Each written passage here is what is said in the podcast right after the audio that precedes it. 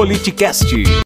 O presidente Bolsonaro veiculou nesta quarta-feira um vídeo no qual conversa com pessoas que não existem. Primeiro, recebe um telefonema de Dona Maria Eulina.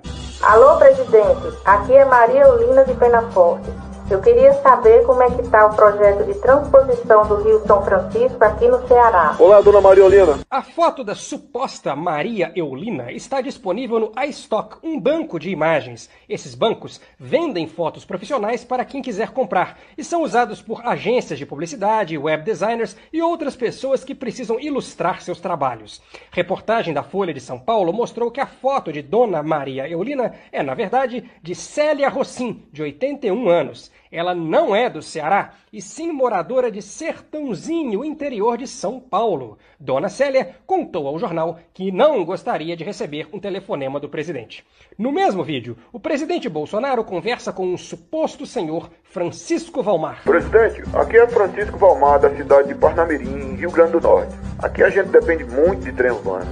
Alguma notícia boa pra gente, presidente? Alô, seu Francisco Valmar, aqui é o presidente Jair Bolsonaro. A foto do suposto seu Francisco também está disponível em banco de imagens. Foi tirada pelo fotógrafo Gustavo Frazão. No banco de imagens Shutterstock, podemos ver o modelo em várias outras poses, até com chapéu de sambista. O modelo identificado por Bolsonaro como seu Francisco já foi usado em outra propaganda clandestina do governo. O vídeo O Brasil Não Pode Parar, veiculado no fim de março. Uma peça destinada a minimizar os efeitos da gripezinha e contestar o fechamento de comércios adotado no mundo todo para conter a pandemia.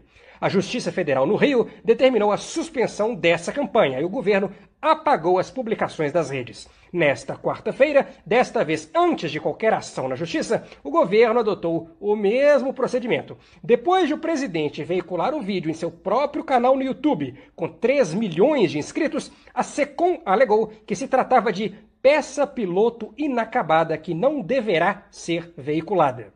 É uma desculpa esfarrapada, já que o vídeo a essa altura já circulava desenfreadamente no WhatsApp, longe das métricas, hashtags e políticas das outras redes sociais. A Secom não respondeu quem pagou pelo vídeo, quanto custou, nem quem são os donos das vozes com quem o presidente conversa. Como costuma acontecer, o vídeo com personagens falsos foi carregado de propósito em baixa resolução, 240p. A comunicação bolsonarista usa a baixa qualidade para o vídeo parecer mais espontâneo, ou seja, ela se camufla de autêntica precisamente porque é falsa. Arroba